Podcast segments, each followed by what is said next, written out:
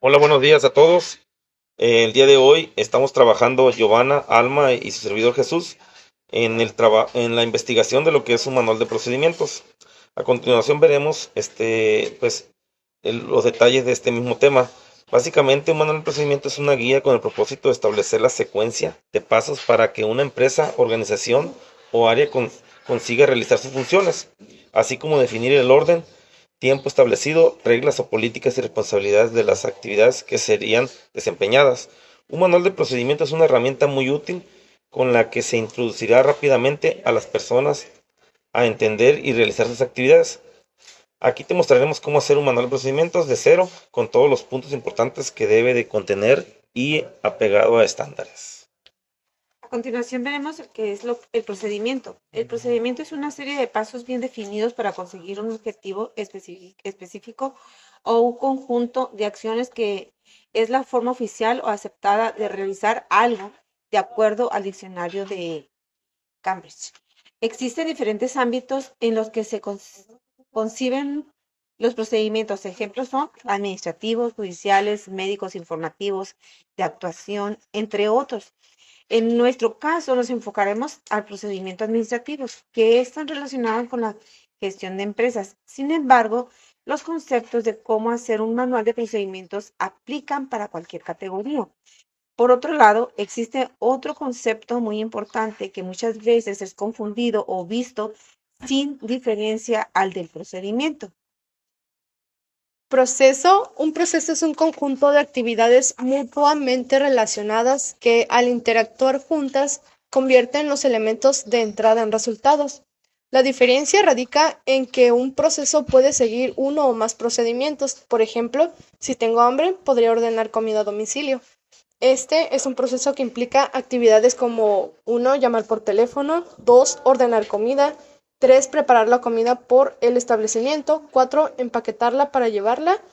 5. Hacer la entrega. Y 6. Cobrar el pedido. Un procedimiento que tiene este proceso es el de preparar la comida por el establecimiento. Por lo tanto, los procesos tienen un alcance más general y comúnmente intervienen varias personas. Los procedimientos son más específicos, detallan cómo proceder para la ejecución de cualquier tarea. Y a continuación, cómo veremos cómo crear un manual de procedimientos paso a paso.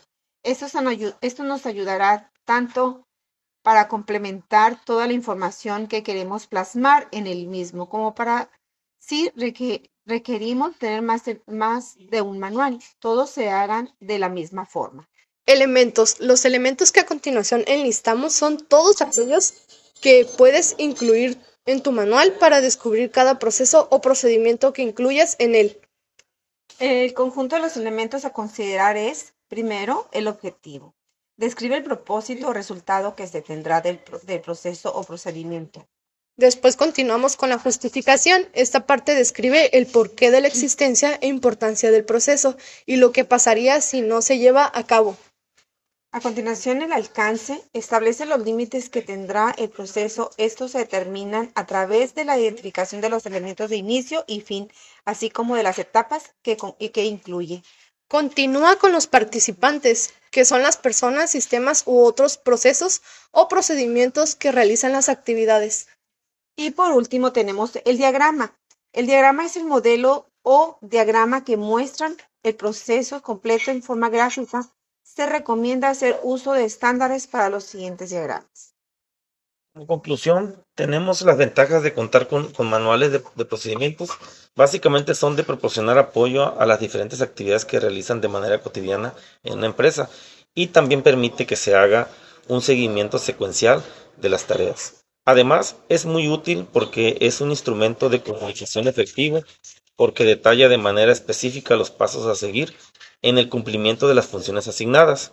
Contar con un manual de procedimientos es necesario para la implementación de un sistema de control interno, pues este manual es uno de los elementos más eficaces para la toma de decisiones en la administración, ya que facilitan el aprendizaje al personal respecto a sus funciones, permite la orientación precisa que requiere la acción humana en las unidades administrativas y en el ámbito operativo o de ejecución, de una manera clara y sencilla.